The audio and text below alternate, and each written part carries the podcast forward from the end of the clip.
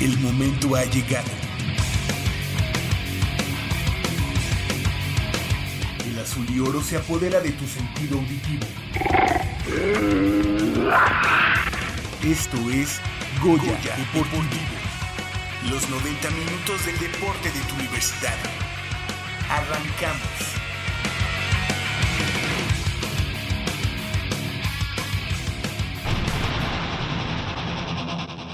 Busca reencontrarse con el triunfo ante Pachuca.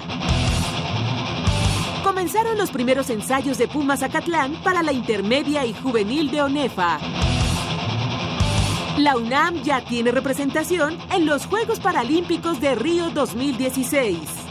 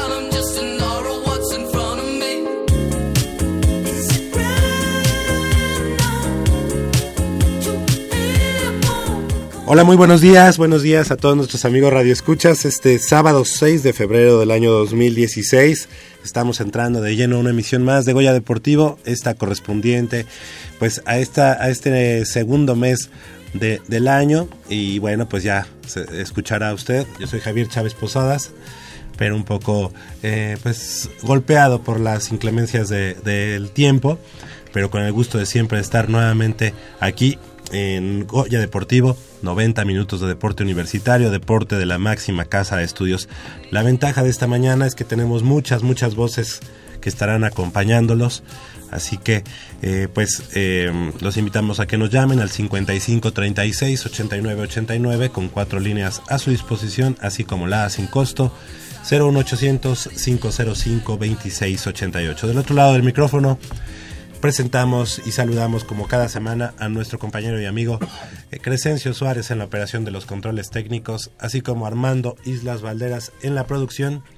Y de este lado del micrófono, pues ya, ya no estoy eh, solo entre las, entre bendito, ¿cómo decía? Bendito entre Entre las las mujeres. mujeres, sino ya hoy me vino a quitar un poco de, de los reflectores, este, el buen, el buen polo, así que lo saludamos, pero primero empezamos con, con las chicas, con las chicas y primero con Nayeli Rodríguez. ¿Cómo estás? Muy buenos días, Nayeli.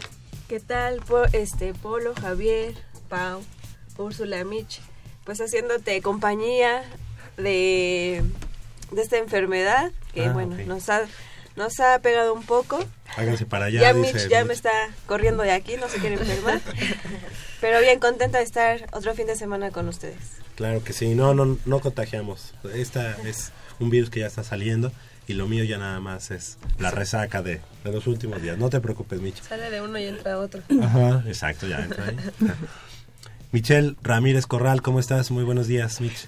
Muy buenos días, Javier. Muy buenos días a todo nuestro auditorio. Feliz de estar aquí con todos mis compañeros.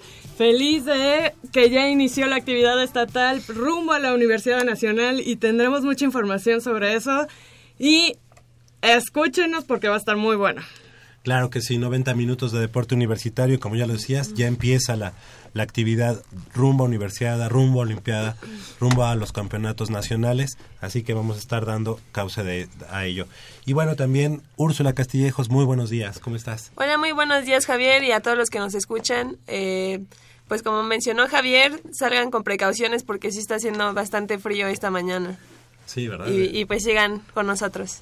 Tómense un tequilita para así y, y abrigados, ya, listo, con eso. Paulina, Paulina Vázquez, ¿cómo estás? Muy buenos días. Muy buenos días a todos, muy bien. A diferencia de Úrsula, yo no siento tanto frío esta mañana como la semana pasada. La semana pasada Sí, sí, no. sufría. Fíjense que eh, la semana anterior, como les había comentado, había tenido una, dos o tres días en Toluca y habíamos amanecido a menos cuatro. Entonces, yo llegué aquí a, a la Ciudad de México el viernes, sábado, domingo, y el lunes ya empecé a sentirme mal. O sea que sí, este, me pegó el, el cambio de temperatura allá en, en la ciudad de Toluca. Pero bueno, aquí estamos con, con mucho gusto. Y Leopoldo García de León, Polito, muy buenos días. ¿Cómo, ¿Cómo estás? están? Bien, bien. Hola, chicas. Oh, así va a ser de a montón. Hola, chicas. Hola, chicas. no- Nos tardamos Es- media hora. Muy bien, Javier, muy bien. Eh, con un, con, ¿Qué tal las tortas ahogadas hace una eh, semana? pues no tanto las tortas ahogadas como este... La carne en su este que carne, no sé si Ah, lo conoces. sí, claro. Muy bueno. Claro. La carne en su Este, jugo. Sí, Ahí, riquísimo.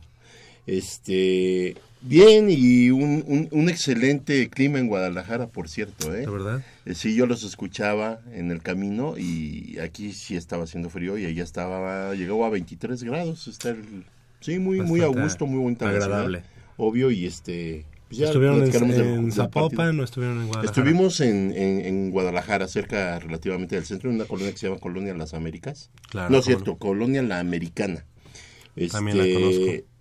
Y muy, muy agradable el, el lugar, eh, en donde nos quedamos un, un departamentito muy bonito. Pero aquí lo importante fue que pudimos ver a los Pumas. Y este y ya comentaremos, porque veo que tienes mucho y hay mucho que informar para nuestros radioescuchas. Claro que sí, chicas. Y bueno, pues, ¿qué les parece si, si iniciamos con la información?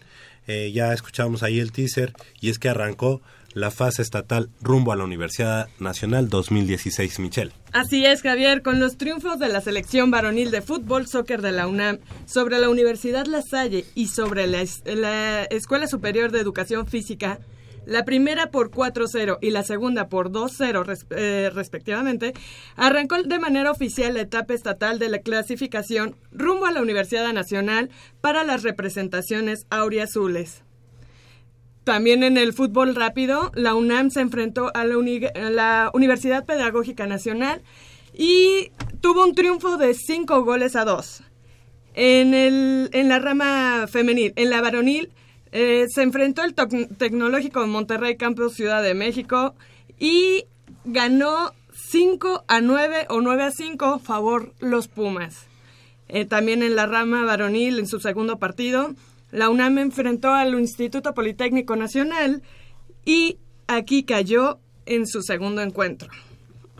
Y bueno, en el fútbol soccer, igual en la rama varonil, eh, se enfrentaban eh, la Universidad Marista y aquí tuvo su primer empate uno por uno. Y bueno, lo que respecta al básquetbol, la UNAM y la ESEF se enfrentaron en la rama femenil y en esta ocasión la UNAM ganó 66-41. Sí, En, pues, eh, en los resultados del día de ayer del básquetbol también varonil, la Universidad Nacional cayó ante la Universidad Marista 61 a 79, en, desafortunadamente. en básquetbol varonil. Vare- Ajá, lo que pasa es que sabes que el básquetbol varonil, este, pues está teniendo una como renovación de todos sus jugadores. Prácticamente el 60, yo podría decir el 60% del equipo es relativamente novato. Nobel. Entonces sí, sí les está pegando un poquito. Sí, porque es raro, ¿no? Es raro Sí. que, la, que, que la Universidad Marista, y no por demeritar, pero le gane a la UNAM en baloncesto, siendo Así que el año pasado, pues este, realmente la universidad llegó a buenas instancias, ¿no? En, baloncesto. Y bueno, pues la- el calendario para, para esta semana, esta semana que, que inicia el, el lunes, pues el próximo 6 de febrero, ah no, el día de hoy, ¿no?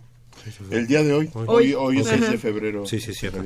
El día de hoy en femenil y varonil, el tenis estará pasando sus eliminatorias allá en la Universidad Iberoamericana.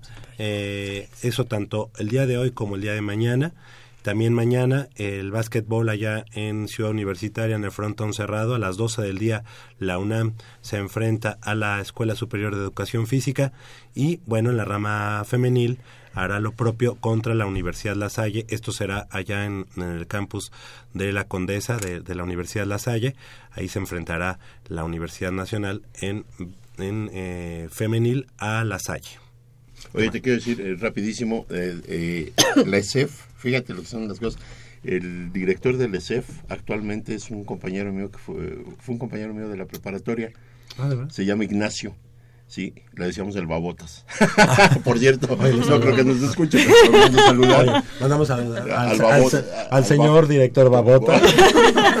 Un gran saludo. Este, no sé si hasta el último desayuno que tuve con mis compañeros de la prepa, él era el director del ESEF. Y este, y si esperemos que todavía lo siga haciendo. Ay, pero pues, si no, Maestro bueno, Babotas, ¿no? Sí, Maestro no, no. Babota. No, y espérate, ¿eh? Yo lo conocí hasta, supe hasta que él terminó la carrera acá en la UNAM, él, él estudió ingeniería, hasta que no terminó la carrera, este, supe cómo se llamaba, porque toda la, desde que, eh, desde la prepa yo lo conocí como el Babas, y todos el Babas, y el Babas, y el Babas, y el Babota, y ya. nos fuimos cada quien a su facultad, terminamos, y un día que empezaron a convocar los desayunos, pues ya le digo, oye, ¿cómo se llama el Babota? Pues yo no sé, no, pues, pues Ignacio. Oye, pues, ahorita, ahorita lo buscamos, ¿no? A ver, No si- a hacer bullying, ¿eh? No, no, o sea, pues es realmente nada más una, una, un recuerdo que tiene aquí de buen polo. ¿Qué más tenemos para esta semana? Pues tenemos la Liga Mexicana de Voleibol que se llevó a cabo el pasado fin de semana en una jornada serial de la Liga Mexicana de Voleibol en la rama femenil en la duela del frontón cerrado de nuestro campus Ciudad Universitaria, en donde la selección auriazul de la especialidad culminó en el segundo lugar. Las jugadoras del profesor Claudio Torres iniciaron con el pie derecho su participación dentro del certamen, en el cual vencieron en sus primeros dos duelos al equipo Antorcha de Querétaro con parciales de 25-15, 31-29 y 25-20. Posteriormente se midieron al conjunto de Audiocar de Jalisco, al que doblegaron en tres sets por 25-23, 25-23 y 25-21. Oye, eso de, digo, con todo respeto, ¿verdad? Pero, ¿en qué equipo juegas? ¿En el equipo de Audiocar? No, bueno, pues yo no me enrolaría en el equipo. Ha de ser eh, alguien que los está patrocinando, ¿no? A, a mí me suena algo Sí, así. ¿no? Porque para que un e- equipo ¿dó- se llame así. ¿Dónde traes las bocinas? Exactamente. Y, y culminaron su participación en esta primera ronda con una derrota ante las Tigrillas de la Universidad Autónoma de Nuevo León, que ahí también ya nos tomaron la medida. ¿No? Exactamente. Contra las Tigrillas con parciales de 18-25, 25, perdón, 19-25, 25-16 y 15-25. Algo tenemos que hacer, Mitch. Eh, Javier, eh, no están tan mal las niñas de voleibol eh, como, como se ¿No están- podría aparentar. ¿No están tan mal? O sea, ¿no están de mal los bigotes? ¿O a qué te refieres? Físicamente, en, en el juego. Bueno, también muchas de ellas, bueno, la mayoría están muy bonitas. Ah, gracias. Pero este, a lo que me refiero yo es en la cuestión deportiva. No están mal, pero sí, bueno, efectivamente la, la Universidad Autónoma de Nuevo León representa un, un digno rival porque son el conjunto de, de Como selección. selección de todo el país, prácticamente, porque eh, la- ya sabemos que la Universidad Autónoma de Nuevo León recluta, recluta, recluta. Beca mucho. Ajá, entonces, entonces, este, eh, prácticamente aquí lo que lo que estamos viendo es que el equipo que son netamente universitarias, o sea, que hicieron su examen, que pasaron y todo, eh, sí está fuerte que, y prácticamente, pues, ustedes pueden ver, vencieron fácilmente en tres sets, que es lo mínimo que se puede hacer para, ajá, para, para tener un, un, un buen logro, pues sí están venciendo al resto de los equipos. Ahí con la Autónoma de Nuevo León, pues está ese detalle y pues... Claro. eh, eh, ya es un poco más difícil vencer, no sé, sí a las, tig- a las tigres, pero, pero estamos reclutando ya ahí gente de varios lados, ¿no? Claro. Úrsula. Yo lo, lo que pienso que, que no tiene la UNAM, como dice Mitch, es que pues Nuevo León recluta a gente que es especialista en el deporte. Aquí en la UNAM, pues mucha gente luego ni siquiera sabe mucho el deporte, pero dice, ay, pues me gusta el voleibol, me voy a ir a inscribir y poco a poco Son va subiendo. Y van subiendo de nivel y los meten en el equipo, pero pues, o sea, no han hecho ese deporte desde chicos, o sea, no tienen cierto nivel como ya lo tienen pues las chicas de Nuevo León o de cualquier otro otra universidad que ya llevan pues no sé cuántos años haciéndolo, ¿no? La ventaja que tiene eh, la UNAM esta vez es que eh, es el equipo de universidad. Las chicas que están compitiendo son las chicas que están eh, para universidad y lo que tiene la Liga Mexicana es que se puede reforzar. O sea, no hay un límite de edad, más. entonces lo que tienen los otros equipos es que se refuerzan con otras jugadoras. Entonces, pues a lo mejor hay una O sea, con mucho más experiencia. que Pumas sí lo está utilizando como un fogueo Como para un llegar a una fogueo. universidad nacional. Pero me parece que el equipo del Autónomo de Nuevo León también, También está es. jugando con su equipo base de universidad. Ajá, de universidad. También como Entonces, fogueo. Exactamente. Entonces en la universidad vamos a poder ver una competición. Ah, pues la, están viendo la final de la universidad pasada. Exactamente. Ni Me más ni menos. A mí Gabriela Leiva es jugadora de, de voleibol que tuvieron problemas eh, dentro de, de la cancha, que había como bastantes nervios, ahí hubo como varios Estrés. toques entre el mismo equipo que provocó que, que se perdieran varios sets. Hubo uno en el que me imagino que el entrenador habló con ellas, fue el set que ganaron 25-16, que va- creo que es una, Una buena diferencia, diferencia. bastante grande, pero pues ya no se pudieron recuperar, otra vez empezaron con los toques, con los nervios y al final este pues terminó en derrota, pero yo creo que, que tienen. No, y realmente el voleibol femenil siempre ha sido pues punta de lanza de la, del deporte universitario. No hay que eh, desmerecer esa, esa final de, de la Universidad Nacional. Eso quiere decir que realmente el voleibol universitario está en buen nivel. Pero a lo que me refiero es, en algún momento, cuando a mí me tocaba ir a las universidades, siempre la potencia era el TEC de Monterrey, Campus Monterrey. Ah, y sí. nosotros nos, nos quejábamos, nos quejábamos mucho del, del pirateo, de las becas, de las jugadoras así. Ahora son los Tigres. Nosotros, yo creo que la universidad debería en este momento sí de plantear una una una respuesta una respuesta a lo mejor ya no en, en términos de, de autoridades pero sí no sé este pues el fogueo de las chicas la alimentación de las chicas lo que lo, lo que hemos eh, comentado varias veces Vaya. apoyos apoyos que se necesitan y que no se tienen que dar ya que ganaste una medalla sino que desde, el- desde que van iniciando, es más, yo creo que la parte de reclutamiento, eso es donde está fallando mucho. Porque si tenemos nueve prepas, cinco CCHs, yo creo que por ahí podríamos tener un gran, gran equipo de voleibol. Pero no solo en el voleibol. No en todo, no. Es que Y mira, ahorita es el voleibol. La matrícula, la matrícula que maneja eh, la UNAM es tan vasta que podrías efectivamente en todos los deportes tener, digamos, eh, Potencias. eh, equipos de calidad, de mucha calidad.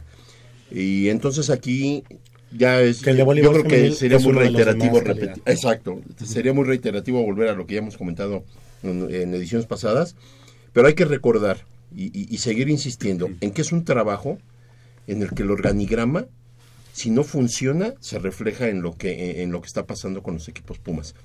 Eh, a final de cuentas, los resultados es que la Universidad Autónoma de Nuevo León ya nos rebasó en mucho y en varios deportes. Entonces, ahorita eso es preocupante, porque estamos hablando de que ya fue el año pasado, y ya fue el año antepasado, y así sucesivamente. Creo Entonces, que llevan ocho, ocho campeonatos nacionales consecutivos, ¿no? exacto. Sí, Entonces, pero en general. Entonces o sea, hay que, hay está que- peor. ¿qué está pasando, no? ¿Qué está pasando? Porque ya no es una cosa de un año o de un semestre, ya, ya es, eh, ya es algo que se está quedando como algo permanente. Yo insisto, es, eh, habría que revisar desde las raíces qué está pasando, porque si hablamos de trabajo en los equipos, pues eh, tenemos de los mejores entrenadores que hay. Eh, eh, material humano lo sobra en la UNAM. Aquí el problema es saber si hay buena difusión, si hay buena captación de jugadores, si hay este los apoyos necesarios, si hay la facilidad para y apoyos me refiero a la cuestión este académica también, que los muchachos puedan eh, practicar su deporte sin ningún este problema de, de- de- sentirse tan presionados. todo eso. Probablemente, corrigiendo eso, no necesitaría la universidad voltear a ver hacia otros lados, como lo están haciendo otras universidades. Pero bueno, eso, eso es, eh, está en el aire todavía, no sabemos qué está pasando. Necesitaríamos platicar con alguna autoridad o con alguna persona que nos pudiera eh, retroalimentar o alimentar qué es lo que está pasando en el deporte universitario en general. Y como colofón te diré, imagínate, ya se está viendo en el, se está viendo en el eh, eh, en el sector amateur, ya en el profesional también ya lo ya lo sufrimos, ¿no? Ahora ahorita los Tigres son una potencia, gastan y gastan millones y millones.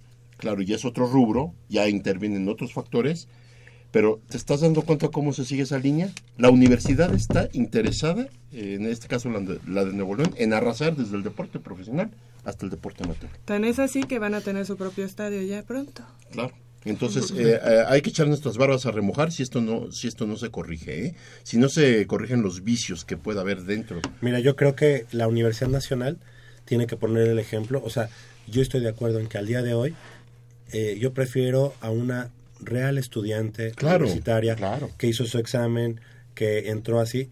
Yo prefiero eso Sí, y que seamos un equipo competitivo, sí, Sí. y no siempre campeonatos. Pero, Estoy de acuerdo. pero creo que la universidad también tiene que replantear la situación en cuanto al apoyo que se le da. Si se le da a los que hacen, este, no sé, eh, maestría y doctorado, también a los que te representan en, en- el deporte y que son buenos estudiantes, ¿no? Eso no está peleado con, la parte académica. Este, a mí, eh, la parte esta de que están, o este, esta iniciativa privada que está invirtiendo mucho, mucho dinero en todo el deporte de los Tigres, también se puede lograr aquí en la UNAM.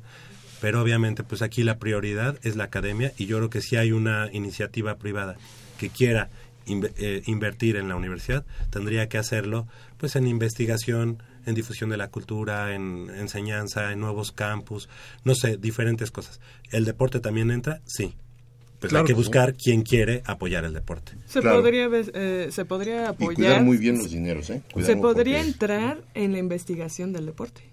También. Si, si lo que estamos viendo y buscando es la academia, se, se podría iniciar por ahí. Claro, y de hecho, pues que sea un todo, ¿no? O sea, no solamente es es la promoción del deporte desde un principio. No sé, en, la, en el caso de Úrsula, ¿tú estuviste en, en una prepa de la UNAM, Pau? Estuve en la prepa 5. Ok, tú también estuviste en prepa 5. sí, claro. Tú ingresaste directamente a la universidad, No, yo estuve en prepa particular. por eso. Eh, a la UNAM, Ah, hice, tuve que hacer examen. Ajá. Cuando te llegó, digamos, tu aceptación, ¿llegó algo de promocional sobre el deporte? No. Tú no sabías, tú ya practicabas tenis, ¿no? Sí. Y bueno, pues ahora representas a la No. UNAM, pero, pero no fue algo que te, que te, que ellos te ofertaran. Te inculcaron desde el principio. Que No, te llegue No. una información, una Sí, información sí. integral. Sí, desde desde que, qué tenemos hasta, no sé, hasta, aunque no sea, no, no sea la carrera que ingresas, tener un, un directorio, decir, tantas facultades, no sé, todo el tipo de instalaciones. Y lo podrían hacer en un pequeño Bueno, se, librito. se habla que en algún momento el Roberto Tapatío Méndez iba a, a las prepas, así, se quedaba en los pasillos a ver a los a los chavos, a la, a la gente que pasaba por los pasillos, este, a, lo- a los estu- estudiantes, y cuando veía a un jugador, o bueno, a alguien como grande, de buen tamaño, de buen peso, le decía, te espero a tal hora en el, en el campo. No, es que yo te espero, tienes que ir iban y los convertían en grandes atletas, bueno, en grandes jugadores de fútbol americano. Eso se ha perdido completamente. Ya, ahora los entrenadores están en su campo esperando. o en su cubículo. Ajá. Por ejemplo, en el caso de atletismo no es el caso porque hay No, juntas, pero pero una persona o dos personas no es suficiente. No, no, no, pero también te puedo platicar el caso exactamente igual con mi madre. A mí hasta pena me daba porque llegaba mi mamá con los chavos en la prepa y le decía, tú, te veo en la pista. Y yo así como que, ay, mamá, no, por favor. Pero, o sea, obviamente mi mamá es entrenadora de atletismo. Y sí llegaba con los chavos y le decía, tú vas a ser saltador. Sergio Hernández de voleibol también lo hace. Ajá. ¿sí? O sea, de hecho, ah, ¿cómo se llama? ¿Cómo se llama? No, el, el que hace ¿Daniel? tenis. Daniel, perfecto. Daniel, así fue, ¿no? Eh, Fue a la, a la Facultad de Ingeniería y lo vio. No, es que yo juego tenis, no, quiero, o sea, Que quiero que hagas juegues, las dos sí. cosas, ¿no?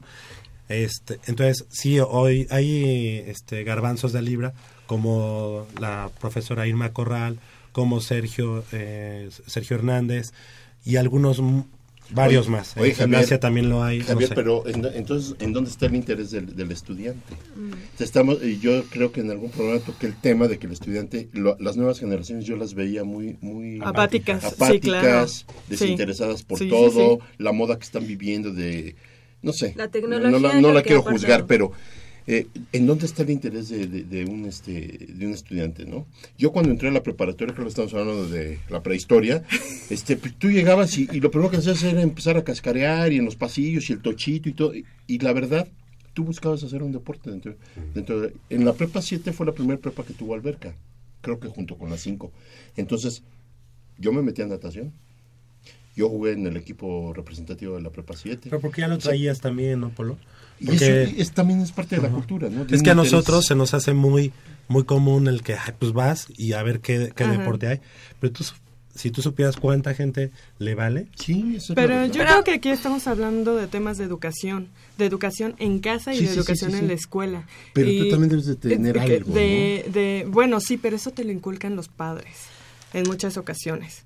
Pero Entonces- todo depende, Polo, porque, por ejemplo, yo cuando entré a la universidad, o sea, yo dije, ya, tenis, hasta luego. O sea, ya. 14 años entrenando todos los días, yendo a todos los torneos, ya estaba cansada. Dije, yo me quiero dedicar a mi carrera.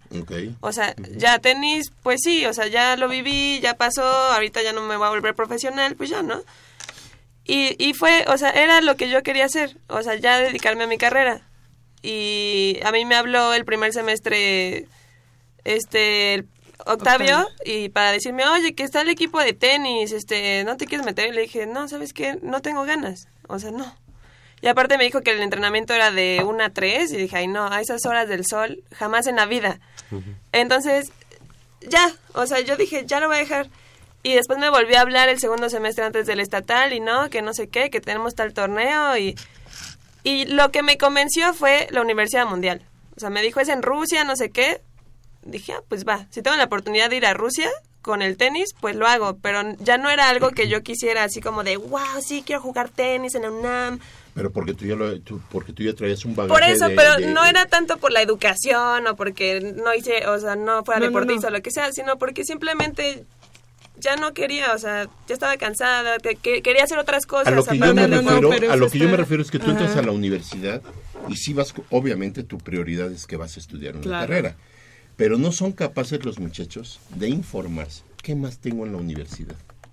Todo No. lo que te ofrece. Voy a la facultad, ¿Sabes? voy, conozco mis cuates, empieza el relajo, empiezan los semestres y ahí me la llevo. No saben, fíjate, muchos no saben que te- tenemos dentro de la universidad cines, teatros, este, bueno, No, te, no te vayas tan lejos. En la Facultad de Ingeniería, estudiantes de la Facultad de Ingeniería me han preguntado, oye, ¿y dónde está la alberca?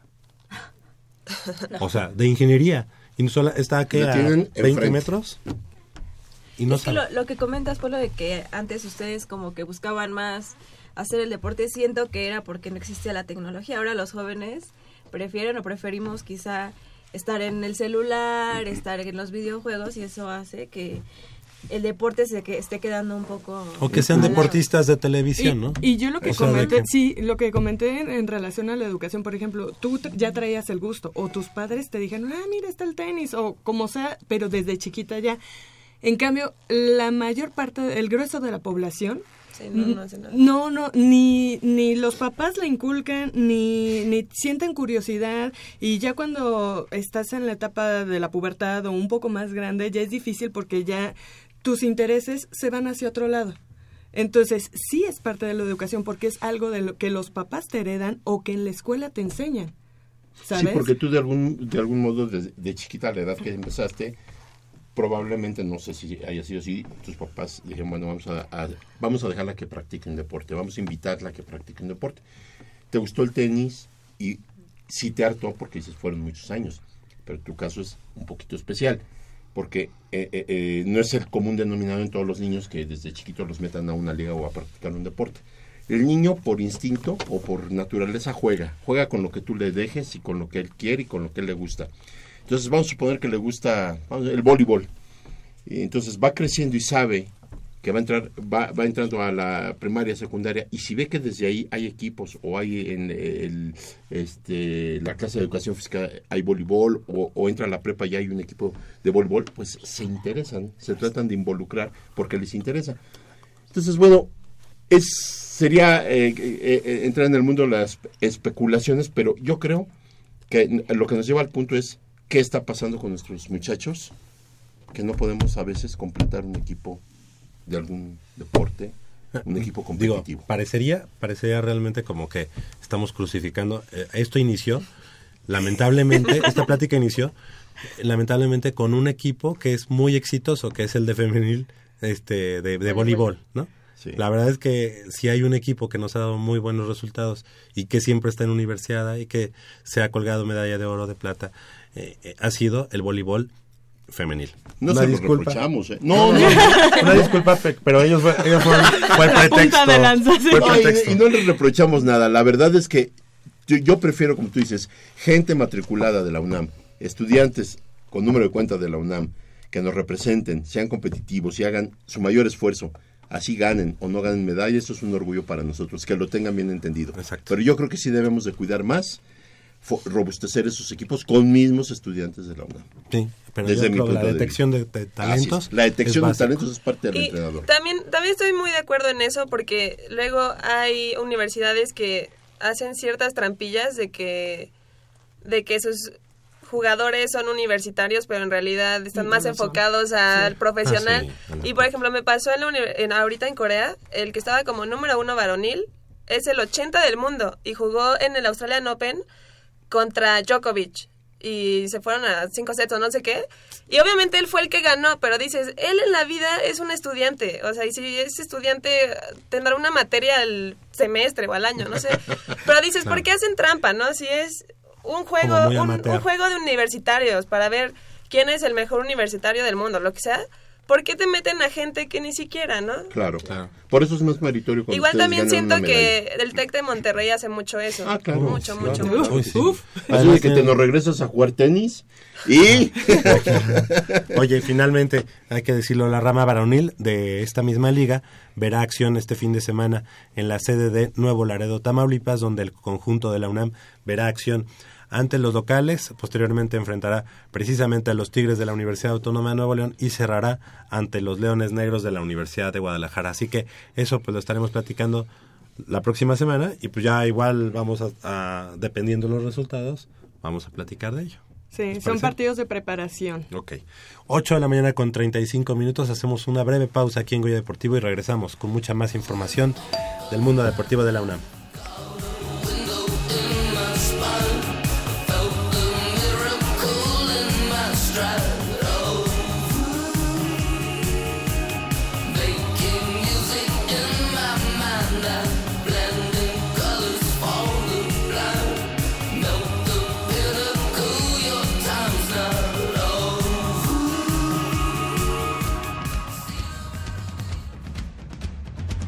El deporte vive en nuestra máxima casa de estudios. Más de 40 disciplinas diferentes, cientos de deportistas, una sola voz. Goya Deportivo. Cada sábado el felino se apodera del cuadrante. 90 minutos del deporte de tu universidad. Escúchanos todos los sábados de 8 a 9.30 de la mañana por el 860 de AM. Goya Deportivo. La voz del deporte universitario.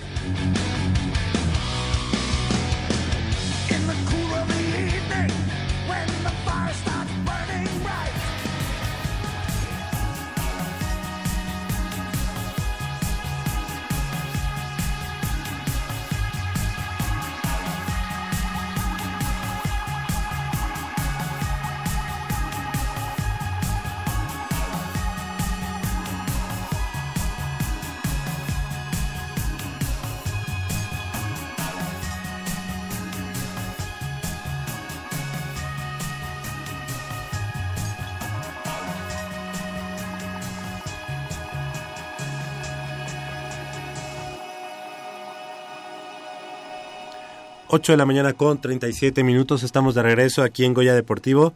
Y bueno, saludamos eh, con mucho gusto a nuestro amigo eh, que siempre es tarde pero sin sueño, Jacobo Luna. ¿Cómo estás, Jacobo? Buenos ¿Qué días. tal? Muy, muy buenos días, Javier, amigos en la mesa de Goya Deportivo. La verdad es que sacrifiqué la primera, la primera media hora del programa para ver el primer tiempo del partido entre Manchester City y Leicester City, los dos mejores equipos en la Premier League de Inglaterra. Ah, Leicester City, que es de verdad la historia de la Cenicienta. Si tú quieres definir la historia de la, de la Cenicienta en el deporte, no hay nada mejor que el equipo de Leicester City.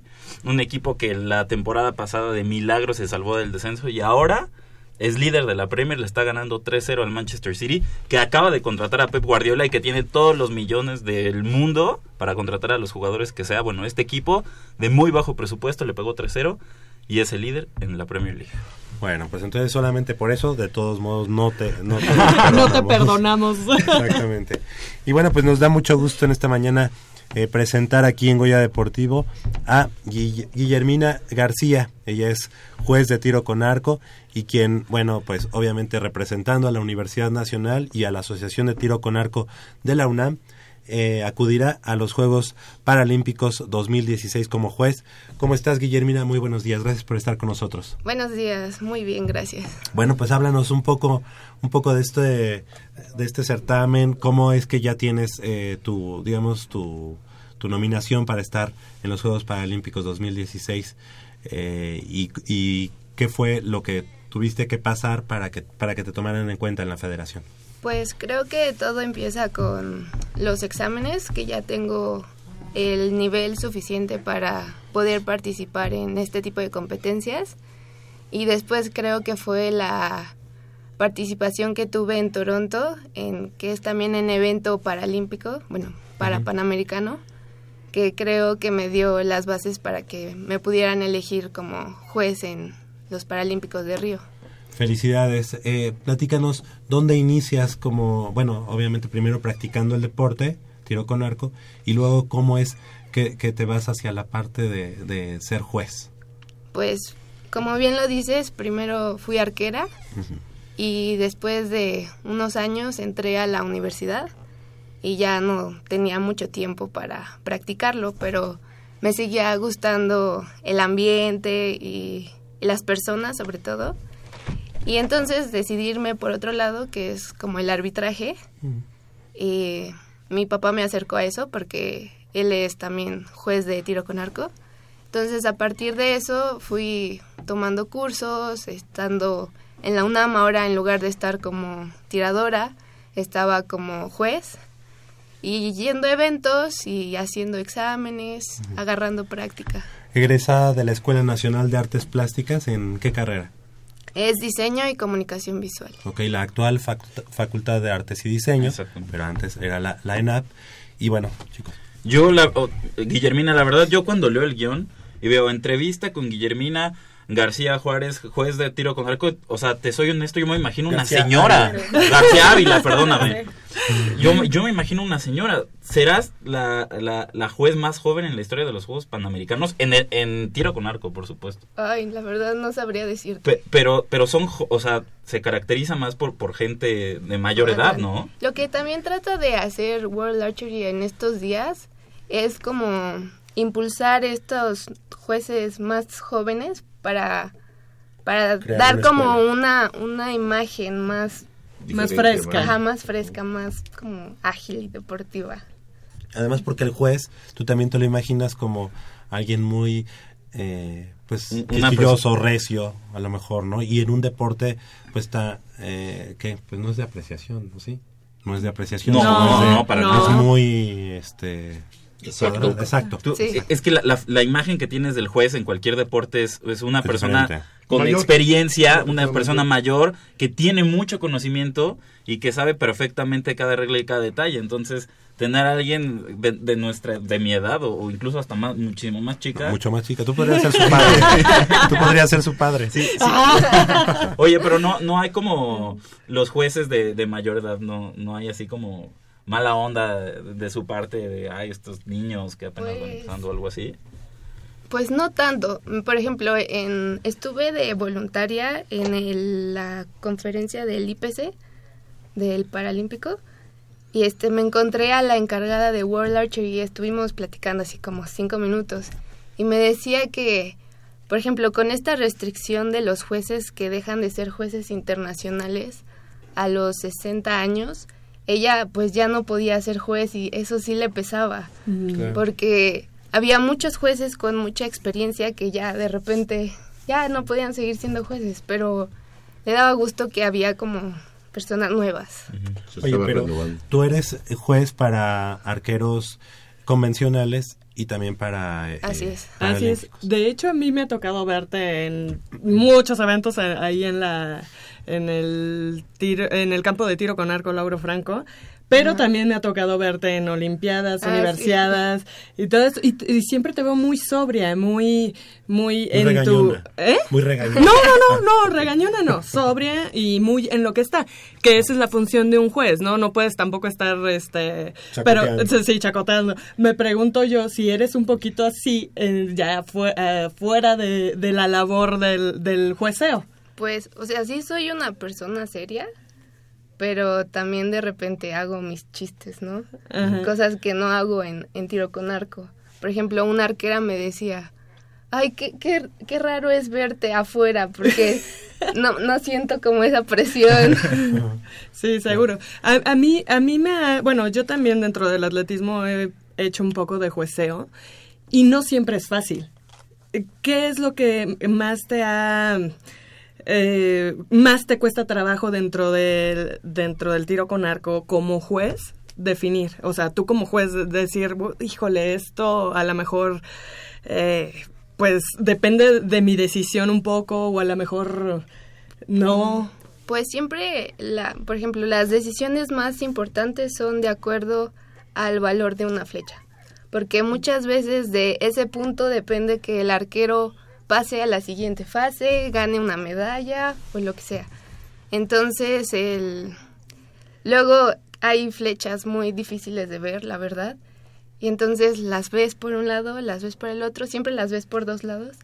Y luego si te queda la duda dices, ay Dios, pues ya doy el que es. Y pues ya. Guillermina, una pregunta. Tú obtienes tu acreditación eh, como juez en, en el año 2014. Como juez de qué? Eh, dice candidata internacional Ah, sí, ajá, 2014. en 2014. Pero antes ya tienes competiciones Sí. a nivel este, Olimpiadas Nacionales y eventos internacionales. Este, esta acreditación, ¿cómo procede? O sea, eh, tú empiezas, eh, ¿quién te da la autorización para empezar como juez? ¿Cómo, cómo inicias como juez para después adquirir esta, esta Pues acreditación? primero es con el deseo de ser juez. Claro. Luego Pero ya... ¿quién te da el aval, digamos? Hay una es que primero vas como estatal. En, Ah, en el caso de la UNAM, pues es, es la UNAM que hace como la, Es el la que- aval. el aval, eso Después es de que ya tienes como el aval de tu asociación, vas como a nivel nacional. Ok. Y eso lo da La federación. la federación. Ok.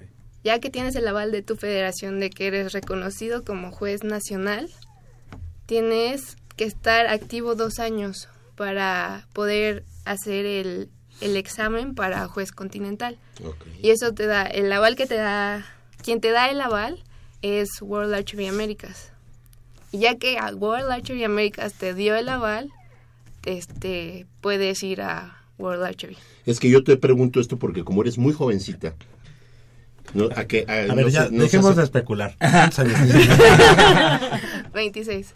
Fíjate, eh, a- eh, de eh, competiste, yo imagino a partir de, no sé Bueno, cuántos hoy años has estado co- compitiendo. Podría ser años- arquera de, de- Sí. de Pumas. Sí, claro. Con una maestría o... Sí. Sí, sí, sí. Sería mi último año, creo. Sí, para de- universidad. Sí, porque es... Pues ah, no, regrésate. 27. O sea, Ah. ¿cuántos años tienes como juez ahorita? Ocho. Ocho, fíjate.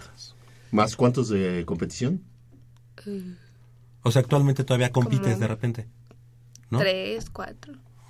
Entonces fíjate que, de qué edad estamos hablando. Estamos hablando que era una jovencita, jovencita cuando te iniciaste. en A esto. mí me gustaría que nos platicaras un poquito en qué consiste ser juez, porque la verdad yo estoy como en blanco, yo lo he visto en la tele y pues yo me imagino que o sea, ni siquiera he visto a los jueces en, en las Olimpiadas. Y yo digo, pues, ¿está en la flecha o no está en la flecha? ¿Hay algún tipo de técnica de lanzar la flecha o simplemente es decir, si cayó este dentro, en el de- blanco, está fuera o, o de qué se trata más o menos?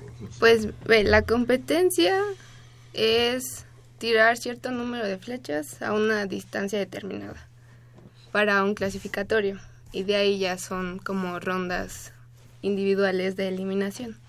Entonces lo que consiste es en hacer el mayor punto posible. Ahora, como juez, estás a cargo de que la competencia fluya para en igualdad de condiciones para todos los arqueros. Que el aire juega un papel muy importante. Sí, para ellos, ellos tienen que ver eso. Pero lo que nosotros sobre todo vemos es conservar los valores. Que ningún valor se vaya a perder, que se dé el valor que corresponde a cada flecha. Sobre todo. no hay ningún tipo de, de técnica si la niña lo quiere aventar de cabeza, Este, lo puede aventar de cabeza. no, o sea, obviamente hay una línea eh, en donde todos los arqueros tienen que tirar, tienen que estar sobre esa línea, porque si tiran más adelante o más atrás puede ser peligroso, porque como quiera el arco es un arma.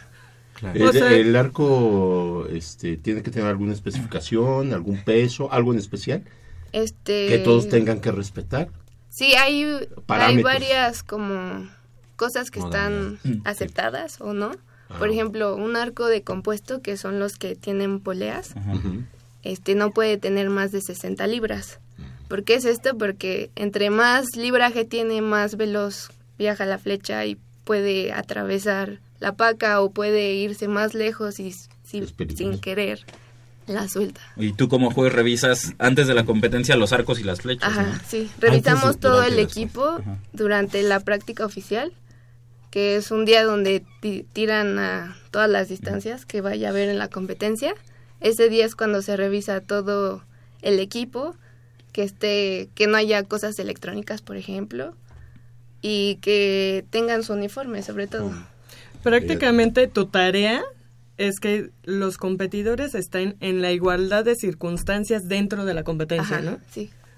Oye, y, y en ese sentido, digo, ya tienes ocho años de trayectoria, pero ahora llegas a un punto eh, de tu carrera como juez en la que una decisión, no sé si has pensado en esto, una decisión tuya puede hacer la diferencia entre que una persona Sí, sí. gane o pierda una medalla después de años de trabajo. Tú, o sea, Siempre ¿lo has, ¿lo has pensado o, o- o Y qué pasa por tu mente cuando dices... Ahorita de hecho lo dijiste, ¿no? Sí. que dependía de ti. ¿Qué, qué, qué pasa por tu mente cuando dices, bueno, de mí... De hecho, los o sea, árbitros no nos caen bien a nosotros. No, de una, de una flecha muy este dudosa, por- ¿no? Si le quieres dar algún adjetivo, que, que de ti dependa esa decisión de, pues es para la medalla de bronce o para o es en la final para la para, Para ver para si, decir se puede- si se pueden acercar ustedes a la paca. Sí, no, de hecho lo Ellos son los hacemos. que lo hacen así. Sí. así, viendo mi vida. Con con lupa. la- Con la lupita, pero sí es mucha responsabilidad y por eso tratan de, de estar actualizando constantemente a los jueces para que no pasen cosas Oye, pues que no deben de pasar. le atina a la línea divisoria, hay que, habría que darle 20 puntos más. Ah. es más difícil darle a la línea que te pone en duda Oye, que acertar a o, uno. o- o hasta preguntarle, oye, ¿le querías dar aquí? Sí. Ah, te doy los 100 puntos. Oye, ¿no? es que más No allá de los campeonatos, o sea, después de los campeonatos mundiales, ¿qué otra competencia importante en tiro con arco está, no? O sea, creo que son los Juegos Olímpicos y punto. Ah. Pues ¿no? para muchos deportes, los olímpicos es como... Eh, Sí, incluso, incluso hasta más importancia que los campeonatos mundiales Sí. de- del respectivo deporte. De hecho, sí. Yo tengo una última duda. ¿Es la misma, eh, la misma regla, el mismo tipo de, de arbitraje para los arqueros convencionales que, al- que los para, paralímpicos? Sí, es la misma. Este, de hecho, eh, los arqueros paralímpicos pueden competir con los convencionales sin ningún problema, solo usando ellos como cosas adap- que adaptan para su cuerpo en el arco. Y ya, eh, lo demás del tipo de competencia es lo mismo. Si acaso cambia para los débiles visuales que tiran a una distancia más reducida y pueden usar una mira táctil.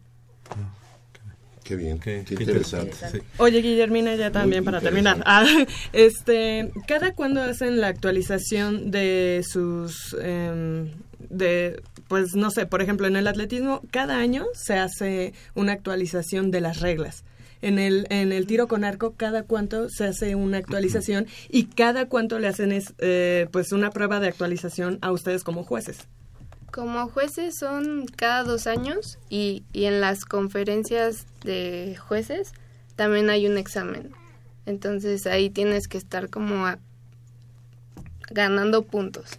¿Son solo exámenes o hay cursos? Hay un curso de juez. Bueno, en la gimnasia hay un curso de juez. Jueces eh, eh, con experiencia te dan un curso y te dicen, mira, este sí. En el caso de del tiro con arco, ¿también son cursos? Son, o sea, son exámenes, pero hay dos días donde son pláticas y pláticas y ves como, como casos de qué han pasado y, y te los revisan. O sea, los expositores llevan eh, el material y les actualizan Ajá. y hacen las cosas. Y después de. Es cuando les Hacen haces un examen. Haces un examen al principio como para ver cómo ¿Cómo andas. andas? Ajá. Luego ya te dan como la plática y todo y luego otro examen. ¿Y te ha resultado fácil o difícil todo padre. este proceso? Este, ¿verdad? pues como me gusta mucho estudiar, creo que no ha sido tan difícil. Ah, pues eso está padre. Oye, pero ya en la aplicación es diferente. Y, así como los atletas tienen su villa olímpica, ¿dónde se quedan los jueces? Pues a veces depende, por ejemplo, en Toronto nos quedamos igual en la villa, Ajá. pero era como un edificio de puro árbitro. Ajá. Está Y, no podías Y entrar a ¿no? otras áreas. Para que como- nadie lo- Sí, casi casi te Por una mala decisión. Aquí no puedes entrar porque es de puro atleta. Claro. Y para que no haya este contacto. No haya sospecha de nada. Y, y tus, tus viáticos, y me imagino que, que, que- que tienes algún tipo de remuneración, ¿de eso se encarga el comité organizador de los Juegos Paralímpicos o World Archery? ¿O cómo es? Por ejemplo, para las Olimpiadas Paralímpicos se encarga el comité organizador. Pero para, por ejemplo, la Copa del Mundo se encarga World Archery. Qué padre.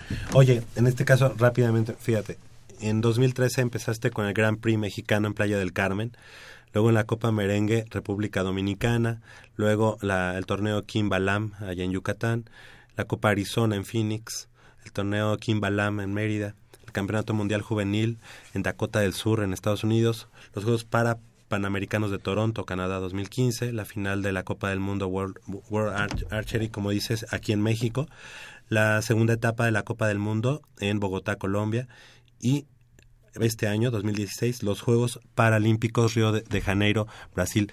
¿Qué te falta? Pero fíjate antes lo que tiene también. ¿Por qué solo los paralímpicos y no los convencionales? Ah, porque como soy candidato a juez internacional, todavía no tengo el internacional. Ah. Entonces me Ah. falta un examen para poder estar en los... Venga. Eso, eso es lo que te falta. entonces. Sí. Eso es a dónde vas. Pero ya Ajá. te fijaste el bagaje, el bagaje No, que pues por eso lo quise leer porque es tremendo. ¿no? Oye, Gracias. Gui- Guille, este, finalmente, eh, tú, además de, de ser juez, haces otra cosa, ¿no? Ajá, soy diseñadora. Ok, y estás este, eh, trabajando en eso. Sí, soy como freelance, Ajá. este, y tengo aparte, hice una serie de productos de tiro con arco, donde junto diseño y arco. Órale. Sea, de que jóvenes no nos distraigan a nuestra joya. Sí. Olvídense ahorita por el momento de Guillermina, este, déjenla trabajar y qué orgullo, ¿eh? Sí. Guillermina, de verdad. Gracias. Qué orgullo te- una persona tan joven, tan dedicada y que tenga tanto éxito. Oye, y, esperemos además el mejor. ha estado en las universidades nacionales. Esto que quede aquí entre nos, ¿vale? De aquí no va a salir. De- Nadie nos está Para- escuchando, es muy temprano. para esta de, para esta del 2016, pues ahí te encargamos, ¿no? que si está así muy cerquita de así, ya se lo si es de Pumas, favor. Échalo, No, ¿no? ante todo tienes que ser imparcial y eso sí es como de lo primero No, de que hecho, te... cuando te toca a alguien, Alguien de de, tu tu asociación, no. te, Te cambias. Sí, claro. Te Bueno. cambias. Sí. O nos avisas quién es y pues eh, le damos una Sor Juana o algo. Muchas gracias. Río Rivera para que valga la pena. Si ves alguna, bañista como para... No, espérame, favor, nuestros arqueros no lo necesitan y lo van a demostrar. Ya lo sé, digo, pero es que no, no tenemos mucho, muchos jueces o árbitros que vengan aquí al programa, entonces pues es, es padre en este momento. hacerlo. Guillermina, te agradecemos mucho que, que hayas estado esta mañana con nosotros, felicidades, que haya mucho éxito, que lo estás teniendo en, en el aspecto eh, personal y profesional, y bueno, pues que a final de cuentas también como juez representas a la universidad y en este caso a México. Gracias. Felicidades, gracias. Felicidades. Son las 8 de la mañana con 57 minutos. Vamos a hacer una breve pausa aquí en Goya Deportivo y regresamos con mucha más información del mundo deportivo de la UNAM.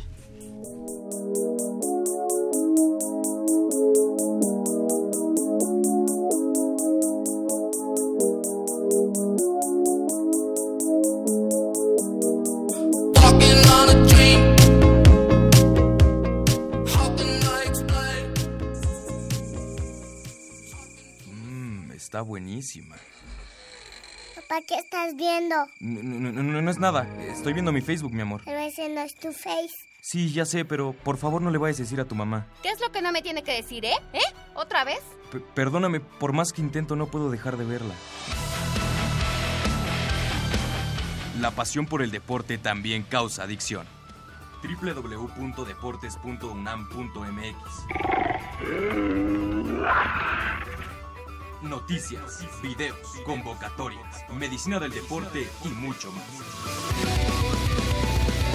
www.deportes.unam.mx El deporte de la UNAM también está en la web. Goya Deportivo, la voz del deporte universitario.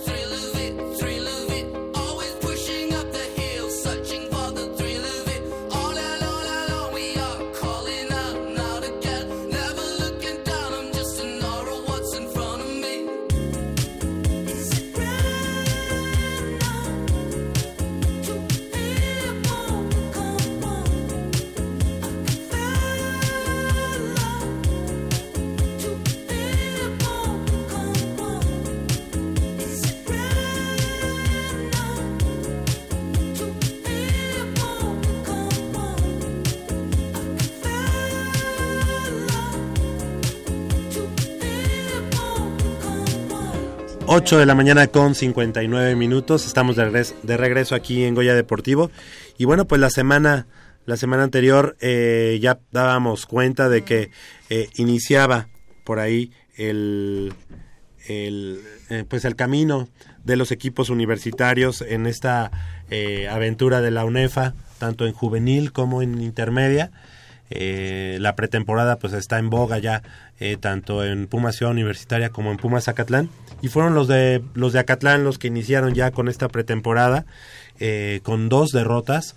Sin embargo bueno hay que ver a quién se enfrentaron en qué condiciones y cuál es el marcador.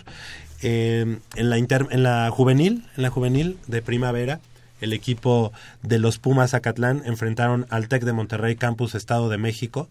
Los eh, un equipo importante, un equipo fuerte de allá de, Atizapán. Y los Pumas Acatlán apenas con una semana equipados, ya entrenando equipados, y el equipo de, de Tec de Monterrey Campus Estado de México, ya previo a su- al inicio de temporada que ya tendrán en esta, en esta jornada, en esta semana, pues se enfrentaron y la, de- la derrota de Acatlán fue de 14, 16 puntos a 6. Así que bastante eh, bueno, yo creo que el ensayo es, es positivo y me parece que tenemos en la línea, no, todavía no. Es- ese 14-6 fue en intermedia y en juvenil fue un 6-16. Si en no juven- juvenil 6-16 y, Y en otro inter- 6-14. Ajá, en intermedia. Que es bastante, bastante bueno, tomando en cuenta las condiciones Sí. eh, a las que te enfrentas con un equipo de, de Borregos Salvajes, Campus Estado de México, que están a días, bueno, hoy empieza su temporada, y la temporada de Pumas Zacatlán en intermedia empieza en marzo y en eh, juvenil empieza en abril. Ajá, digamos que unos borregos salvajes que, que era su examen final de cara al arranque de su temporada contra unos Pumas Acatlán que tenían días de haber entrenado. Entonces, sí es una derrota, pero, pero este, esta actuación frente a un equipo eh, fuerte, de, podemos decirlo, de, de mayor nivel, fue eh, positivo. muy, muy positivo. ¿no? Oye Javier, ¿y qué tal te pareció esta combinación Pumas Tecnológico de Monterrey? ¿A qué te suena? Pues porque, ¿por qué no pensar en que haya por fin un acercamiento y que haya en pretemporada por ahí un, un- un enfrentamiento, ¿no? Ojalá, ojalá se pudiera dar entre CONADEIP y entre la UNEFA un eh, eh, partidos de, de pretemporada, partidos a lo mejor durante la temporada que cuenten para tu average y por qué no decirlo, fin- al final a lo mejor un campeón de campeones. Sería unificar el fútbol americano colegial en México. Que es lo que todo el mundo está pidiendo a gritos, pero bueno. Ahí Yo creo que eso sería lo, lo- lo ideal. No, no tuvimos la posibilidad de hablar con ninguno de los eh, coaches de, ni, ni de intermedia eh, ni de juvenil. El coach Antonio San Martín, él es de intermedia, y el coach Alfredo Díaz, él es de juvenil. Eh, sin embargo, ahorita estamos ahí en la producción viendo que... Que sería como una especie de Super Bowl, ¿no? Unificar a... Juntar en un mismo partido a los campeones de, de tanto de UNEFA como de CONADEIP. Digo, si, si ya no los puedes, si ya no puedes regresar al fútbol americano colegial en México a una sola liga, bueno, Claro. que, que esas dos se enfrenten en un par, tus campeones se enfrenten en un partido que sea un, un tipo supertazón Claro. y de ahí sea este Sería el campeón nacional, ¿no? Exacto. Ahora sí. Eh, como, como indiscutible, ¿no? El, o por ahí un adjetivo que lo que adorne el, el nombre del El partido, nombre. ¿no? Y, y bueno, pues no pudimos hablar con ninguno de los coaches, el coach Antonio San Martín ni el coach Alfredo Díaz, porque no les habíamos avisado. Eso es una falta de respeto. Han de estar dormidos ahorita, no sé. Pero nos toma la llamada Carlos Zavala, nuestro estimado eh, Charlie, que es el manager de- del equipo de Pumas Zacatlán. Buenos días, Carlos. Ya este, te vamos a hacer aquí una sección porque cada semana estamos platicando contigo.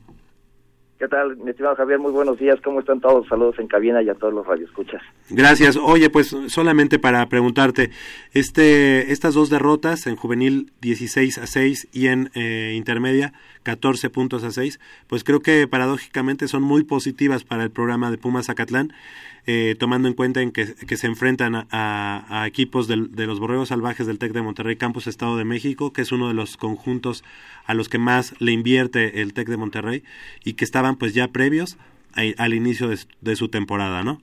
Así es. Sí, mira, este es un resultado el cual nos da mucho que ver. La afinación que tenemos que hacer sobre las estrategias de juego.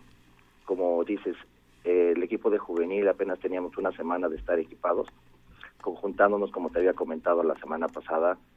Es un equipo de novatos que tenemos este, una incursión de jugadores que llegan de otros equipos y de los que nunca habían jugado incluso este, el fútbol americano. Subieron chavos que vienen de la infantil triple A, que no jugaron la juvenil de otoño del año pasado y que es su primera incursión en esta categoría de juvenil. Entonces para ellos pues es una experiencia que nunca han tenido de esta magnitud y por lo tanto pues el sabor que nos deja es realmente positivo. Se dieron resultados en los cuales este el equipo se mostró bien conjuntado a pesar del poco tiempo que teníamos y de aquí en adelante bueno pues a trabajar todavía más fuerte para obtener un resultado positivo en la temporada que está por iniciar. Eh, en este caso, y si nos vamos a, la parte del, del tiempo, la que, la que va a iniciar primero es la intermedia. Cuando se enfrentan a estos borregos salvajes, eh, fueron tres cuartos, si no me equivoco, en el que el marcador fue 0-0 y posteriormente, bueno, hubo por ahí dos descontones en, eh, en zona de pase para irse 14 puntos a cero el equipo del, del TEC de Monterrey y al final eh, el equipo de Pumas Zacatlán pues acortar 14 puntos a 6 después de fallar el, el punto extra. Eh, creo que es positivo y creo que los jugadores están eh, pues bien bien conjuntados. A final de cuentas todavía falta un poco, eh, que será me- más de mes y medio para que inicie su temporada. Entonces creo que el equipo de Pumas Zacatlán puede ser candidato a levantar el cetro en la conferencia número 2 de la intermedia de ONEFA, ¿no? Así es, estamos trabajando precisamente en esa situación. El resultado que obtuvimos contra Borrego SEM fue este, muy bueno. como tú lo acabas de mencionar, tres cuartos en los cuales estuvimos 0 a 0, no había nada para nadie, muy cerradas las defensivas, las ofensivas hacían su trabajo, pero sobre todo lo que destacó más fue la defensiva. Y pues como todos los juegos, ¿no? Un error que puedes cometer es lo que va a ser la, el factor de diferencia. Y pues sí, fueron dos pases profundos que nos dieron y fueron los que dieron la el triunfo para precisamente para el SEM. Después nosotros aprovechamos una situación de ellos y con un- una jugada directa de nuestro coreback se dieron los seis puntos que logramos obtener para acortar la distancia. Pues Carlos Zavala, te queremos agradecer mucho que hayas tomado la llamada en esta mañana. Prometemos que para la siguiente te avisamos con tiempo, pero pues eh, pues te agradecemos como siempre tu amabilidad y bueno seguiremos eh, de cerca el acontecer tanto de Pumas Acatlán en juvenil e intermedia como de Pumas EU bueno ya en, en otros en otros lares. Muchas gracias Carlos. No, pues muchas gracias a ustedes por considerarme y tomarme en cuenta para este espacio que tienen ustedes tan importante en su en su radio y pues con mucho gusto cada que haya oportunidad estaré yo aquí colaborando con ustedes. Gracias, gracias Carlos. Hasta luego. Hasta luego, que tengan muy buen día, hasta luego. Pues sí, ahí Carlos Zavala, como decíamos, manager del conjunto de Pumas Zacatlán. Y bueno, ya estaremos platicando de qué sucede también en Pumas Ciudad Universitaria, que al parecer no van a haber muchos scrimmage, pero bueno, pues esto fue un primer ensayo. Así, y, y manteniéndonos eh, en este tema de, de los borregos salvajes, en la semana eh, nuestro colega Ricardo García de Fox Sports le preguntó a Cam Newton sobre aquel partido que, que jugó en Blinn College contra los borregos salvajes Campus Monterrey. Monterrey, Y, y- fue bastante agradable ver la respuesta de Cam Newton de, de decir, bueno, oye, fue un partido de exhibición, fue un partido de pretemporada. Sí nos ganaron y ellos tenían sus jerseys que, que, que combinaban perfectamente con sus zapatos y nosotros éramos un desastre, prácticamente lo dijo. Pero lo que sí mencionó fue que a partir de esa derrota, de- derrota contra los Borreos Salvajes de Monterrey, eh, el equipo eh, liderado por Cam Newton Tomó cerró otra- filas, eh, habló y se, se dijeron todo lo que tenían que decirse y esa temporada culminó con un campeonato nacional de Junior College, que ojo, no es high school, no es nivel preparatoriano, eh, es, es otro nivel, es, es como, es, es, es una carrera de dos años nada más. Ahorita que hablabas de la historia de, de Cenicienta, creo que Cam Newton, digo, independientemente y lamentablemente lo voy a decir, contrario a, a- a este a Peyton Manning que que bueno él ya está- es un consolidado creo que Cam Newton tiene todo en este momento para eh, llevarse ese anillo y obviamente pues creo que todos también tenemos cierto cierta inclinación con Cam Newton también con Peyton Manning yo me siento bien con cualquiera de los dos que gane. Lamentablemente en este en este Super Bowl así lo siento, no no siento a- que, que uno me caiga mal, lamentablemente. Y además los dos equipos este tienen características muy muy diferentes. Unos como muy irreverentes, como son las Panteras, y, y toda esta historia que tiene detrás Cam Newton, de toda la historia, de, to- de todo lo que eh, le cuestionaron en cuanto a su falta de liderazgo, y hoy, bueno, pues ha callado muchas bocas. Y, y- y por su, su característica de juego, muchos caen en este análisis burdo de decir, bueno, nada más eh, conténlo, tápale la- el juego terrestre y fórzalo a, a que lance porque es mal, es, es- es mal pasador. No, para nada. Yo te apuesto que mañana Cam Newton tiene más yardas aéreas que terrestres. Te lo apuesto. Seguro. Seguro así será. Así será. Y además, hay que decirlo, una gran defensiva de, de Broncos, que la verdad es que no, no siento yo que vaya a ser tan fácil para Cam Newton poder co- desafiar a los linebackers, desafiar a la frontal de, de- de- de los, eh, de los Broncos de Denver. La verdad es que lo veo muy, muy complicado para, lo- para los dos lados, pero creo que en este número 50, Super Bowl número 50, que voy a correr además la, la carrera de los de la Muy NFL bien. mañana, eh, yo no veo a ninguno así como claro favorito, sino Yo, yo sí, fíjate, yo creo que pesa más la ofensiva de, de Carolina que, este, que la defensiva de Broncos, porque Broncos no tiene mu- un ataque así muy letal. Sí tiene una muy buena defensa, definitivamente. La número uno en toda la Pero NFL. La, la ofensiva de, de Panteras es realmente impresionante. Y también no hay que olvidar que a los Broncos siempre en la final, en el Super Bowl, algo les pasa y parece y hay veces que parece que no A mí saben también jugar Peyton- o Manning me cae muy bien, quién es sabe un qué les muchacho que- agarra y Es un muchacho no que hacen superó nada. muchas adversidades, eh, sobre todo la cuestión de lesiones y a una edad ya digo, viejos dicen para el fútbol americano, porque realmente es un joven. Pero este, a mí me cae muy bien él. De hecho, este, yo tuve la fortuna de ver jugar a su papá. No fue un gran coreback, era un buen coreback, pero no fue un gran coreback. Y este, pero sí presiento que mañana Denver se queda otra vez en la orilla. Yo- veo muy Yo fuerte la, la ofensiva de los de las Panteras. Yo veo muy fuerte a, a Panteras, pero Y me no me que atrevería. ganara Denver por este por el eh, este jugador de que es vaquero este ¿El corredor? ¿El receptor? No, este es de la línea defensiva, este eh, de Marcus De Marcus Ware. Ware.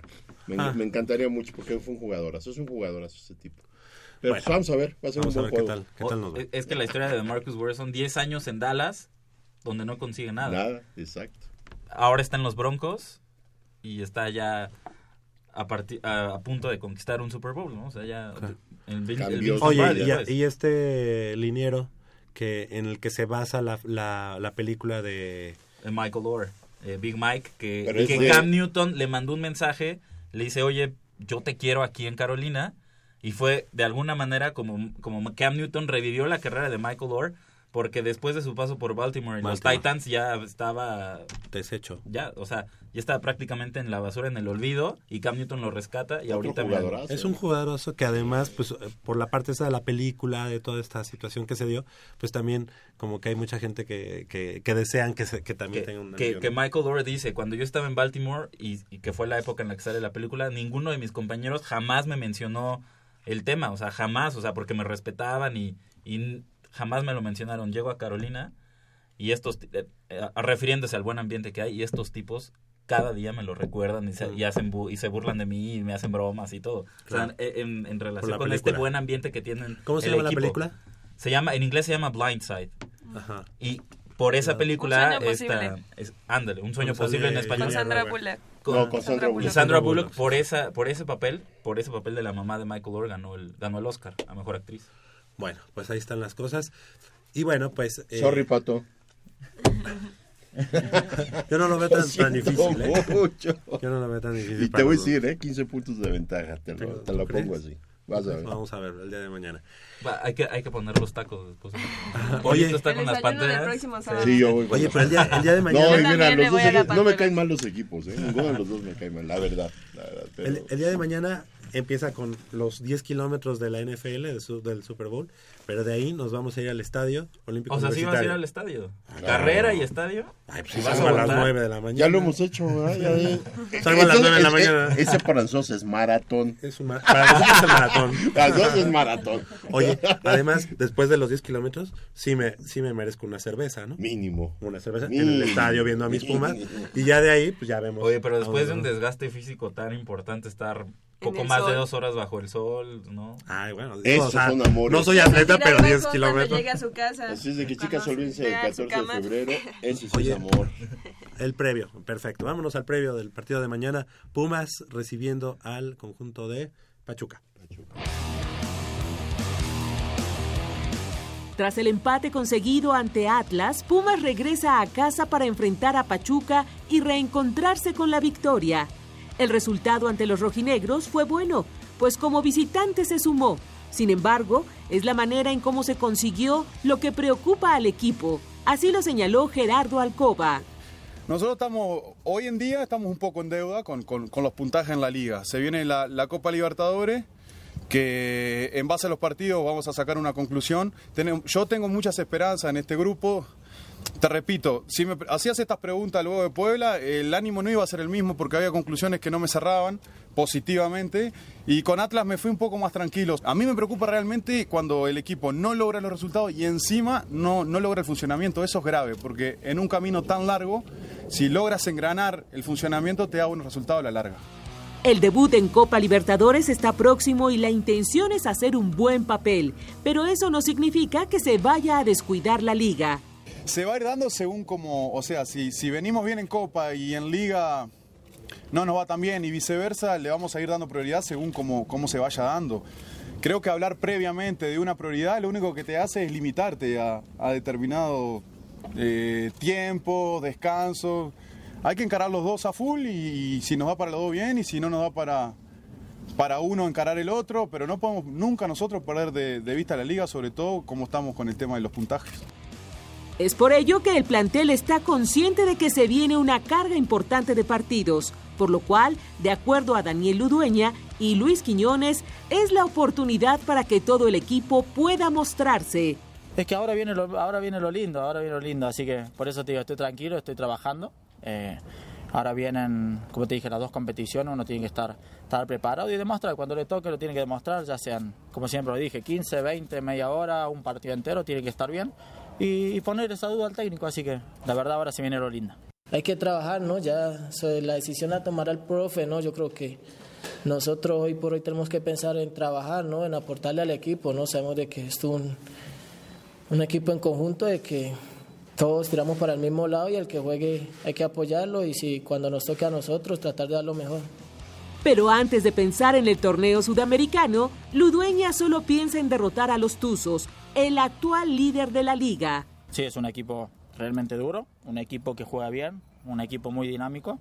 Y bueno, nosotros en nuestra casa, si bien tuvimos un tropiezo en el cual el torneo pasado nos había mucho fuerte, eh, nosotros tenemos que tratar de defender nuestra casa, tratar de hacer lo que se hizo los 45 minutos con Atlas, que fueron muy buenos en el primer tiempo. Propuso en una cancha muy difícil, con un rival que juega bien también. Y bueno, y eso es lo que hicimos, las cositas buenas que hicimos allá, lo tenemos que llevar el domingo con nuestra gente, en nuestra casa y con un rival que juega muy bien. Pumas solamente venció a Pachuca en una de las últimas siete veces que lo recibió, a cambio de tres empates e igual número de derrotas. Para Goya Deportivo, Elizabeth Rojas. 9 de la mañana con 18 minutos, pues, ¿cómo ven, cómo ven el partido de mañana?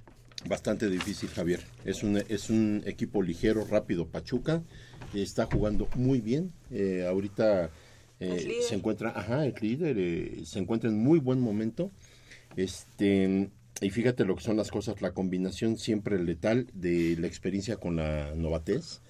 Eh, el Conejo Pérez, un eh, arquero experimentadísimo, que parece que los años no han pasado eh, sobre él. Cada día es más eh, seguro, cada día es mejor portero. Y la juventud. Tienen tres jugadores letales. Bueno, en sí Pachuca todo el equipo es, es peligroso, pero este la delantera de ellos es muy rápida. Son jugadores muy decididos, con mucha decisión. Van al frente sin, sin ningún Temor. temor, con mucho desparpajo, y eso les ayuda mucho. Aquí lo que aplica es que Pumas, entran, eh, si se involucran en la dinámica del Pachuca, va a ser un juego espectacular, porque Pumas también tiene mucha velocidad. Y yo aplicaría la de no preocuparme tanto por lo que haga Pachuca, sino lo bien que yo salga a proponer y a jugar el, el partido. Tomando en consideración que Pumas tiene con qué contrarrestar esa velocidad, los escalonamientos en la, en la defensa van a ser muy importantes, mucho, muy importantes, pero sobre todo la media de contención nos va a ayudar mucho en cuanto a las coberturas. ¿Por qué? Porque si los eh, extremos, los, eh, los laterales o la gente que llegue por, la- por las bandas de Pachuca es muy rápida, obviamente va a intentar hacer eh, lo- eh, eh, los centros diagonales y ahí es donde eh, nos tiene que ayudar mucho la, la, mm, los medios este, de contención. Eh, en tiene que el- volver a pesar Ciudad Universitaria. Claro, debe de pesar. Y por el lado de Pumas, pues tenemos que ya un Quiñones que desbancó fácilmente a Fidel. Eh, la verdad es que está jugando muy buen fútbol Quiñones. Enfrenta, que es lo que le- nosotros hemos considerado que le hace falta mucho a Fidel. Fidel no se ha atrevido a enfrentar, a encarar, a desbordar. Quiñones lo hizo ante el Atlas muy bien. Me encantó el juego que, eh, que hizo Quiñones. Y eso habla de la competitividad que hay dentro del plantel y que le va a beneficiar a Pumas en todos los aspectos. Tomando en consideración que ya en cada posición casi prácticamente tenemos dos jugadores competentes para ocupar ese puesto. Van Ranking ya está desplazado por Chelo a la Torre, que está dando un gran año, está teniendo una gran temporada, esperemos que se mantenga de ahí para arriba. Cortés está volviendo por sus fueros y este me agrada mucho. Aquí sí, quien yo mandaría de plano a la banca, que ya me tiene harto, es Eduardo Herrera. Sí, no, no, no. Oye, pero si es ustedes vieran, nacional. si ustedes ¿Cómo vieran, lo vas a mandar a la banca? si ustedes vieran lo nacional. que falló, eh, el, el juego contra el Atlas de veras es imperdonable. en un jugador de nivel selección nacional. Entonces, no se vale que este muchacho desperdicie tantas oportunidades y que yo ya me aprendí en dos o tres juegos su mismo, este, su palabrería. Eh, yo me exijo a mí mismo, yo sé que tengo que seguir trabajando. Claro, pues tienen que seguir, él y todos tienen que seguir trabajando, no nada más él. Pero él es el definidor. Y mira, prueba de ello, que Picolín Palacios comete un error y nos cuesta el gol de la ventaja para Atlas. Y este muchacho desaprovecha tres oportunidades y no podemos concretar y de, de- nada más de milagro empatamos. Porque si somos un poquito fríos y honestos, el gol de Pumas es en fuera, Es de, en fuera lugar. de lugar. Entonces, la verdad, no se vale Yo- el esfuerzo ya de que 11. Ya hablamos de los árbitros y eso. Si fue un error arbitral a favor de Pumas, ese no se ve y Claro, no se no, comenta aquí. ni yo lo vi. Oye, no, pero lo que sí no tiene perdón de Dios es Lalo Herrera. Yo lo que sí critico. Espérame, espérame. Ahí, pausa. Eh, lo que tú criticas ahorita. 5682-2812, 5682-2812. Llámenos para que se lleve los... Tenemos tres pares de boletos para el partido de mañana, Pumas Pachuca. 5682-2812. 5682-2812. Yo lo que sí critico es que el tipo se sienta sin Edín Zidane y para cobrar un penal tome dos pasitos, como si fuera el crack del supermundo, o sea, es que Lo ya no tengo palabras. Lo vas o sea, actuando, como ¿por qué si, te paras? como si fuera, como si Sí, fuera. Zinedine Zidane, toma dos pasitos así, como si fuera Neymar, Zinedine Zidane y Cristiano. Ronaldo combinados. No, ¿por qué haces eso? Acertaste. ¿Sabes que eres malísimo cobrando penales? Tira, No, tíralo seguro. Pero, pero e- ese, ese error de Memo Vázquez. No. ¿Por qué lo No. sigue poniendo a él? Bueno, puede ser. Lalo Herrera Bueno, yo- pide el balón. yo La- te voy a Lalo decir Herrera una pide el cosa. balón. Pide el balón. se lo tiene Espérame, que dar, ¿no? en el momento en que se marca el penal, el primero que agarra Exactamente, el balón eh, no es Herrera, Exacto. eh, lo agarran otros jugadores. Y llega él e insiste y se los pide hasta que se los sueltan. Yo cuando se perfiló dije, lo va a fallar. Entonces, tras esto ya te- Sí. a- alguien tiene que cambiar su... ¿Ya no hay boletos? Ahí, Ya no hay ahí boletos. debe haber mano de Memo Vázquez y Sí, decir, ¿sabes decir, qué? tú- Lalo Herrera, Ah. tú no los vas a cobrar Así y los cobras tú, Fidel, tú, Ludueña, tú, Ismael Sosa y punto. Hasta Verón yo creo que lo mete, eh, la verdad. No, Mira, de veras que sí. Aquí están los ganadores. Son Eugenio Salgado, Carlos Alberto Martínez y José Manuel Guzmán Sánchez. ¿Ok? Todos ellos, el día de mañana, este par- eh, su par de boletos, ¿quién lo va a entregar? ¿Tú? Yo. Ok. ¿A qué hora? A partir de Once y las- cuarto. ¿A las once y cua- ¿De once y cuarto a qué? de a 11 once a y 11 y media. cuarto. Con De el- once y sí, cuarto. de 11 a 11 y cuarto. De 11 Por a favor. 11 y cuarto, ahí en el Que no llegue, sur no se lleva de su boleto porque la torre de rectoría. La compañera tiene que hacer también su trabajo y este y Muy no bien. puede estarlos Ahora sí. Entonces, Sí, es, en serio, eh, bien lo dijo Jacob. Lo dijo ¿no? exacto. No se vale perfilarse de esa manera cuando realmente no eres un buen tirador de penales. Yo creo que lo menos que puedes hacer es tomar esas posturas de diva y de disque de crack cuando no eres nada todavía. La verdad, dentro de Pumas yo te puedo asegurar que hay cinco o seis jugadores más que fácilmente pueden meter un- un tiro penal. Y no se vale estar sacrificando, desperdiciando puntos, dejando ir puntos por un individuo que insiste y reincide en cobrar penales cuando ya vemos que lleva dos penales fallados y que nos han costado muchísimo.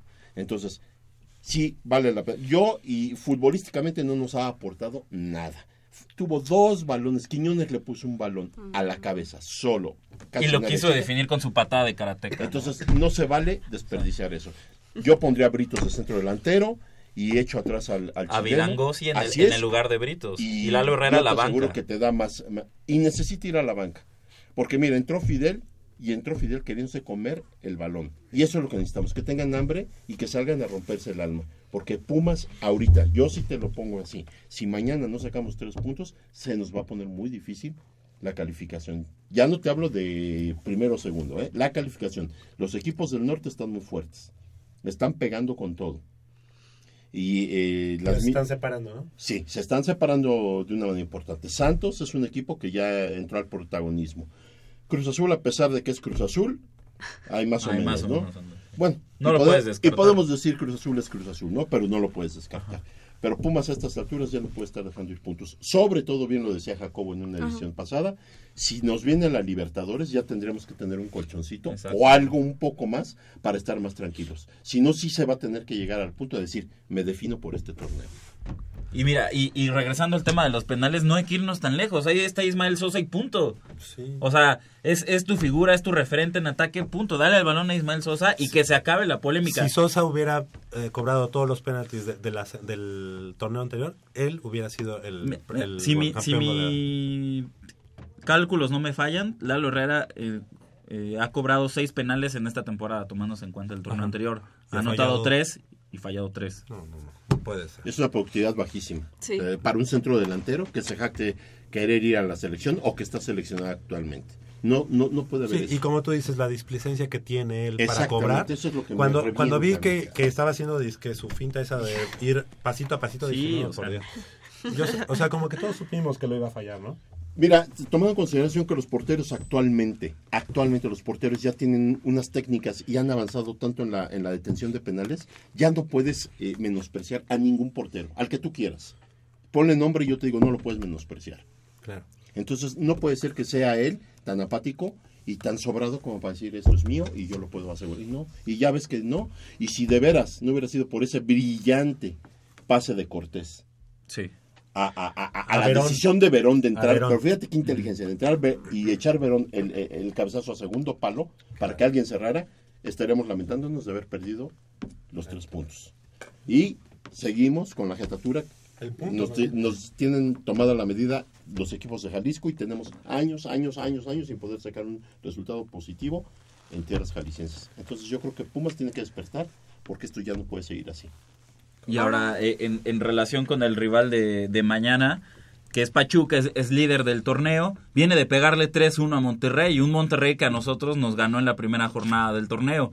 Lo rescatable para Pumas de ese partido es que Irving Lozano, uno de los... No. de- bien lo decía... Impresionante. Bien lo decía Polo, eh, un tipo rapidísimo, joven, lo mejor que tiene Pachuca, bueno, Irving Lozano fue expulsado el minuto, minuto 72 y no va a jugar contra Pumas. Pero bueno, tienes todavía a Rodolfo Pizarro, Eric Gutiérrez, que son de estos jóvenes con experiencia. Jóvenes con experiencia, aunque suene ilógico o, o que no, no suene Que bien. crecieron, que crecieron Pero es que son jóvenes con experiencia y son jóvenes letales, o sea, lo mejor que tiene Pachuca. Ahora, en cuanto a la, a la experiencia, tienes a, a Oscar el Conejo Pérez y una pieza importante en Pachuca esta temporada es, es la, la inclusión a, a la plantilla de Omar González, defensa central estadounidense de, de origen mexicano, pero un tipo seguro a la defensiva. Y De será, y será, importante. sí, y será un reto importante para nuestros delanteros enfrentarse a, a un, a un defensa central de ese nivel. Gran partido, ¿no? El que nos espera Oye, mañana, y ¿no? felicitar al Picolín, su primer convocatoria. Lo, exactamente. Lo dijimos aquí en Goya Deportivo, ¿o no? Desde el torneo pasado, de- desde hace un, año lo estamos diciendo aquí. No quería recalcar que lo habíamos dicho, ¿verdad? pero... No, es que es la verdad. Es o sea, el pobre Picolín vive con, con este estigma de ser el hermano del Picolín defensa y que y todos Que dicen los Picolines son unos ¿eh? tontos y netos no sirven para nada. Y no es cierto. Y la verdad es que es, defensa es es- malo, ¿eh? es muy, es muy di- distinta la realidad. O sea, Picolín es un portero de muchas cualidades y muy bueno. Y si ya le diste una oportunidad en, en selección a Liborio Sánchez, No, al de Veracruz. a, a Melitón Hernández, Melitón Hernández. ¿por qué no dársela al Picolín Palacios? Cuando acá ha tenido campañas excelentes. el- el Picolín, ¿eh? Pero también hay que recalcar que tiene momentos de desconcentración porque muchos de los goles en la campaña pasada claro. fueron error de él. Sí, sí. Tampoco. Y era lo que decíamos, fíjate Úrsula, un error de él se nota y, y- y- y nos afecta muchísimo. Sí. Y las fallas de los demás las quieren tapar con otras Estamos cosas. llegando al final de esta emisión de Goya Deportivo. Eh, nos despedimos también con eh, nuestro pronóstico. Muchas gracias, Pau, Paulina Vázquez. Eh, yo me voy 1-0 favor Pumas y yo voy por Broncos mañana. Ah, muy bien. ok, dice que ya sabe. Ah, eso Ok. va a estar bueno. Nayeli Rodríguez, muchas gracias. Muchas Se gracias. está voy- ganando al productor para que le mande el Sí, guion. sí, Este voy 2-1 favor Pumas. ¿No? Ok. ¿Y el americano? Broncos. Ok, otra. ¿Quieren quedar bien contigo? Quiero hacerle la barba a mi productor, ¿no? Ok, Úrsula Castillo. Úrsula. Eh, yo me voy un 1-0 en contra de Pumas mañana y le voy a Carolina. Perfecto, muy bien. Mitch, muchas gracias. Gracias a nuestro auditorio, yo solo me voy con las Panteras de Carolina. Perfecto. para ti, ¿cómo? 3-1 gana Pumas y Peyton Manning su segundo Vincent Barley. Sí, perfecto. Polo. Este, 2-0 Pumas y ganan Panteras de Carolina margen de 15 puntitos arriba. Fíjate, igualito. Creo que Pumas gana 2-0 y yo creo que Panteras de Carolina van a- va a ganar, pero muy cerrado el partido. Por hoy es todo. Les agradezco el favor de su atención. No, yo soy Javier Chávez. Nos escuchamos el próximo sábado en punto de las 8 de la mañana con 90 minutos de deporte universitario. Deporte de la máxima casa de estudios. Hasta la próxima.